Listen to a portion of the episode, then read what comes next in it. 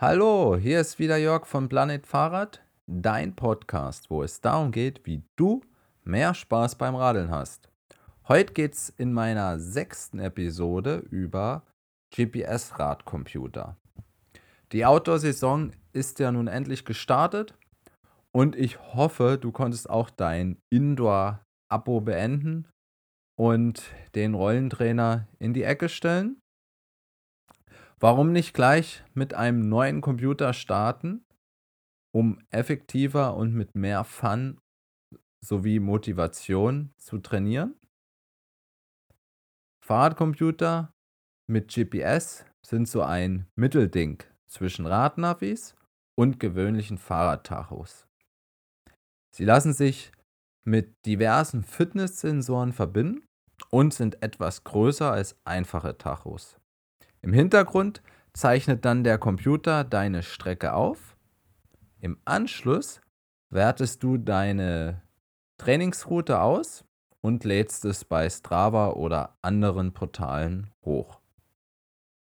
Fremde Radwege sowie Region erkundest du leichter. Lade vorher deine GPS-Tour, die du am Computer geplant hast, auf das Gerät und so folgst du später stetig der Route. Die Zielgruppe für diese Geräte sind Mountainbiker und Rennradler, weil ich will da kein großes hm, Navigerät am Lenker ähm, ja, fest ha dran haben. Insgesamt war ich schon mit 26 Fahrradcomputern unterwegs. Habe extra ähm, nochmal durchgezählt. Stand vom März 2019. Jetzt in meiner heutigen Episode zeige ich dir, wie du das beste Gerät für dein Radtraining findest. Warum überhaupt einen GPS-Computer kaufen? Reicht das Smartphone nicht auch aus? Das habe ich mich natürlich auch gefragt. Bist du jedoch öfters mit deinem Rad unterwegs, schätzt du die unkomplizierte Bedienung und den Fokus auf das Wesentliche. Fahrradcomputer sind stabiler, weil Regenwetter mögen die meisten Handys ja nicht gerade. Oder du müsstest wieder noch extra dir eine wasserdichte Schutzhülle besorgen. Normalerweise lassen sie sich aufgrund der Tasten auch viel besser bedienen, sofern das Menü logisch von den Geräten ist. Sie lenken dich viel weniger ab als irgend so ein Smartphone. Ja, und wenn die Sonne natürlich ordentlich scheint, dann musst du ja die Helligkeit von dem Handy auf das Maximum stellen. Und da kannst du zusehen, wie der Akku gegen 0% läuft.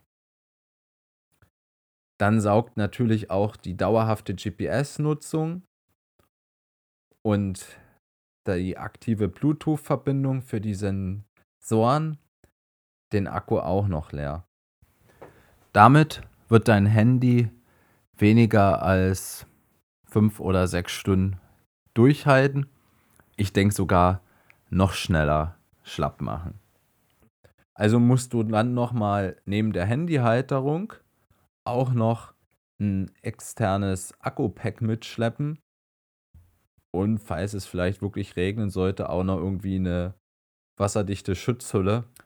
Ja, also das sind, ist für mich nichts. Darum nehme ich lieber einen GPS-Radcomputer. Welche Punkte sind denn jetzt nur wichtig, wenn du dir einen kaufst? Als allererstes ganz klar die Bedienung. Ist das Menü logisch aufgebaut oder musst du dort ewig rumklicken, um zu deinem Ziel zu kommen? Achte auch auf den Druck der Tasten. Reagiert der Computer sofort? Lässt er sich auch im Winter mit Handschuhen bedienen? Wie gut lassen sich die Daten bei kräftiger Sonne und bei Dunkelheit ablesen? Und der Computer sollte dich natürlich auch nicht irgendwie ablenken während der Fahrt oder mit ähm, ja, nervigen Softwareabstürzen rumzicken. Das nächste, die Fahrradnavigation. Schau, ob da überhaupt irgendwelche Karten drauf installiert sind. Es gibt ganz einfache GPS-Computer, wo du nur einen kleinen Strich siehst. Da hast du zwar so in etwa einen kleinen Anhaltspunkt, wie deine Route weitergeht und wann du abbiegen musst, aber so wirklich sicher orientieren kannst du dich daran nicht, weil du einfach keine anderen Straßen siehst. Und so ist vor jeder Kreuzung immer Rätselraten angesagt. Ja, was will der Computer mir jetzt sagen? Soll ich links? Soll ich rechts? Und besonders krass ist das bei, äh, wenn die Straße in einem ganz niedrigen Winkel abgeht. Da merkst du das meistens erst ein paar Meter später, ob du richtig bist. Also musst du wieder umdrehen und naja, mir ging das schon oft so und das ist natürlich dann etwas nervig. Auch wenn es natürlich, muss ich fairerweise sagen, sich noch in Grenzen hält. Also man hat eine ungefähre ähm, Orientierung, aber wirklich perfekt oder vernünftig ist es nicht. Da ist schon eher eine bessere Lösung der Edge 520 von Garmin. Dort siehst du nämlich die wichtigsten Wege. Die Karten sind auch vernünftig, haben schöne Details. Aber auch bei den anderen Herstellern merkst du große Unterschiede. Wie sind die verschiedenen Zoom-Stufen? Siehst du da überhaupt Ortsnamen oder irgendwelche anderen Infos in deiner Umgebung? Und wie lange braucht der Computer, um diese Karten jetzt zu laden? Also wenn du dich jetzt rein oder rauszoomst, tuckelt der dann immer ein paar Sekunden. Wenn du allerdings eine vernünftige Navigation willst, auch noch, wo man gezielt eine Adresse ähm, eingibt, wo dich das Gerät dann so wie beim Auto hinführt, da schau lieber in den Show Notes nach meinem Fahrradnavi-Artikel. Da stelle ich die Geräte genauer vor. Heute geht es wirklich nur um GPS-Computer.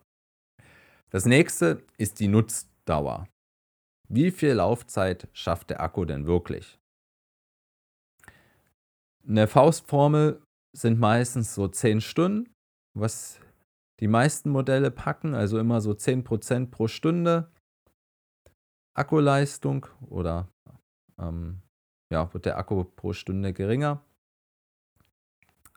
Aber es gibt auch Modelle, die mittlerweile sogar schon 20 Stunden packen.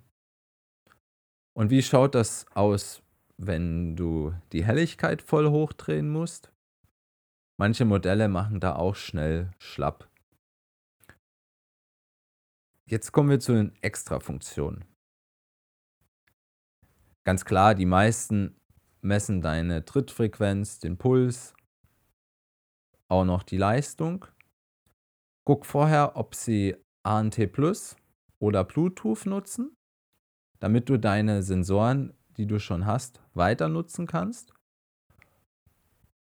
Obwohl mittlerweile fast alle Modelle beide Systeme ähm, nutzen und sich sogar schon mit elektronischen ähm, Schaltungen von deinem Rad verbinden.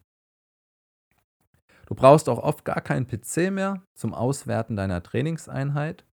Oft reicht die App auf dem Handy aus. Via Bluetooth verbindest du den Radcomputer und lädst da die Daten anschließend in diversen Portalen hoch. Noch komfortabler ist das über WLAN.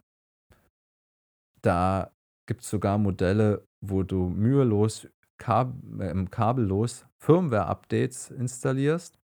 Ja, und durch das Bluetooth zeigt der Computer dir auch während der Fahrt Anrufe oder SMS an.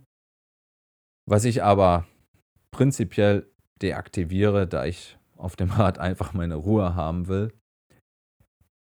Gegebenenfalls sinnvoll ist noch das Live-Tracking. Da kann der andere Teil deiner Familie zu Hause sehen, ähm, wo du gerade bist. Dann gibt es noch die Strava Live-Segmente, falls du ähm, Premium bzw. jetzt Summit Mitglied bei Strava bist. Und es gibt sogar noch ähm, Computer, die dein Indoor-Trainer zu Hause steuern, wo du da komfortabel einfach die Wattwerte erhöhen kannst oder sogar Workouts nachfährst. Da brauchst du gar nicht mehr den Computer anwerfen. Einige Geräte verfügen auch noch über so einen Workout-Modus. Bedeutet, du erstellst dir vorher ein besonderes Training, was du für Intervalle, in welchen Puls- bzw. Leistungswerten du fahren willst. Und der Computer zeigt dir das immer an. Für, ja, für mich ist das nichts, gerade Outdoor. Mich nervt das eigentlich immer, wenn das Ding dann immer rumpiept, weil du das einfach nicht richtig steuern kannst. Die Strecken ja, sind ja nun mal nicht immer gleich. Manchmal kannst du erst ein bisschen später dein Intervall anfangen, aufgrund von Ampeln, Kreuzungen etc.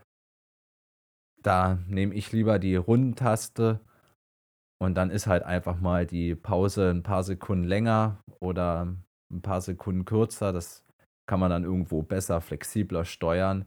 Und da musst du dich dann nicht immer von irgendeinem so blöden Gerät rumscheuchen lassen. Wie schaut das mit den Navi-Satelliten aus? Hat der Computer nur das GPS-Signal oder funktioniert der auch mit dem russischen Klosnas oder anderen Satelliten? Dann ist das GPS natürlich in Wäldern oder bei Hindernissen wie gerade in Städten genauer. Nachteil ist natürlich, der Akku wird schneller leer, je mehr Satelliten du nutzt. Ja, für mich ähm, ja, war das eigentlich noch nie so wirklich wichtig, da ich ja mit dem Rennrad unterwegs bin und da weniger durch irgendwelche extrem dichten Wälder oder in Städten mit Hochhäusern rumfahre. Da hatte ich ehrlich gesagt noch nie groß Probleme mit, den, mit der Navigation, dass die Satelliten da falsch waren oder mich nicht richtig orten konnten. Welcher GPS-Radtacho kommt denn jetzt für dich in die engere Wahl? Ganz klar, den ultimativen Testsieger gibt es natürlich nicht, sondern es hängt einfach von dir selber, von deinem Budget und deinem Ziel ab. Ich zeige dir einfach mal die Modelle, mit denen ich schon unterwegs war. Als erstes ist das der Garmin Edge 25. Ist ein richtig schöner, kleiner Computer. Sieht auf den ersten Blick eigentlich aus wie ein ganz normaler. Er hat auch nicht so viele umfangreiche Funktionen. Dafür ist er halt super einfach zu bedienen. Jetzt gibt es auch schon so einen, naja, indirekten Nachfolger von Garmin. Ich glaube, das ist das 150er Modell. Der ist ein klein wenig teurer und hat noch mehr Funktionen. Sigma Sport hat dann den ROX 7 oder 11 GPS. Die beide sind in etwa identisch. Der nennenswerte Unterschied ist nur, dass der ROX 11 sich mit Sensoren via Bluetooth und deinem Handy verbindet, was beim 7er ähm, nicht funktioniert. Der hat kein Bluetooth und auch kein ANT Plus Empfänger. GPS-Tachos mit besseren Karten ist schon, wie ich sagte, der Edge 520 von Garmin. Bei dem normalen 520er Modell musst du dir selber ähm, Kartenmaterial von OpenStreetMaps installieren. Du hast jedoch nur 60 MB Speicher noch frei, was so für ähm, ja, Berlin und Umgebung reicht. Jedoch letztes Jahr brachte Garmin noch den 520 Plus raus. Und da hast du gleich vernünftige Europakarten. Ich glaube, dort ist der Speicher 8 GB, also das reicht komplett aus. Sonst hat der 520 alle möglichen Funktionen, steuert auch dein Indoor-Trainer, Strava etc. Als nächstes nochmal ein einfaches Gerät von Sigma Sport, der Pure GPS. Der verbindet sich mit keinen Sensoren, trackt jedoch deine Route im Hintergrund, welche du nachher ähm, hochladen kannst und auswerten. Jedoch zeigt der Pure dir wirklich nur wie ein Kompass das Ziel von der Richtung an. Du siehst dann auch noch die Entfernung, aber nicht mehr. Also ist ein ganz simpler ähm, Radcomputer, eigentlich mehr ein Fahrradtacho, der im Hintergrund nur den GPS-Track aufzeichnet. So, jetzt kommen wir wieder zum besseren GPS-Computer, der Wahoo Element.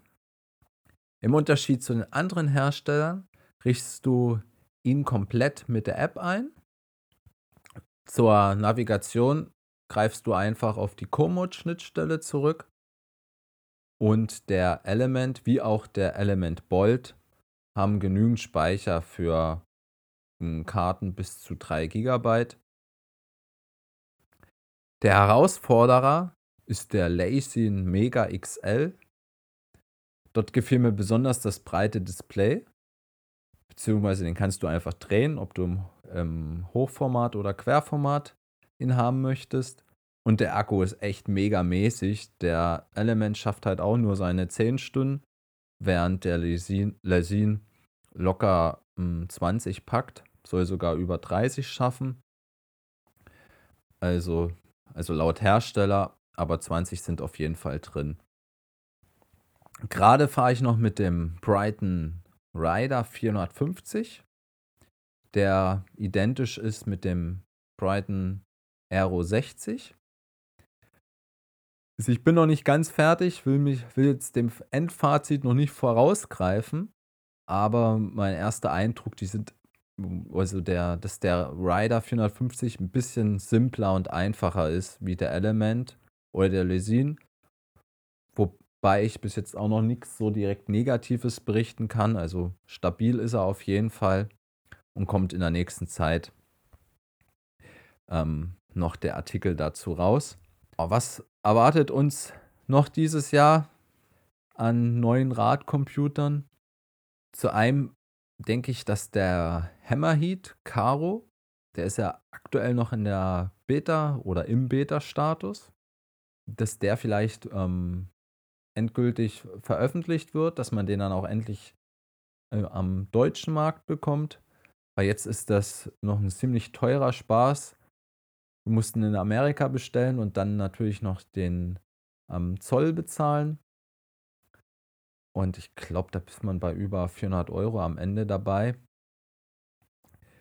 Mal schauen, wann der kommt und was mir dort besonders gefällt, dass wirklich die Firmware dort Schritt um Schritt ähm, aktualisiert wird, immer neue Funktionen rauskommen.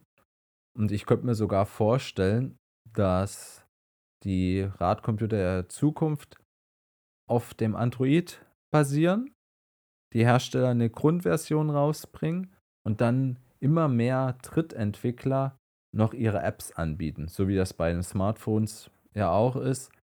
Beziehungsweise Garmin hat ja schon den IQ Store, wo das auch möglich ist, dass man noch eine kleine Erweiterung, Schnittstellen installiert. Und das wäre eigentlich richtig genial, wenn das auch kommt für Android oder auf Android basierend. Ich bin mal gespannt, ob Garmin den Edge 830 rausbringt, also den 820 aktualisiert.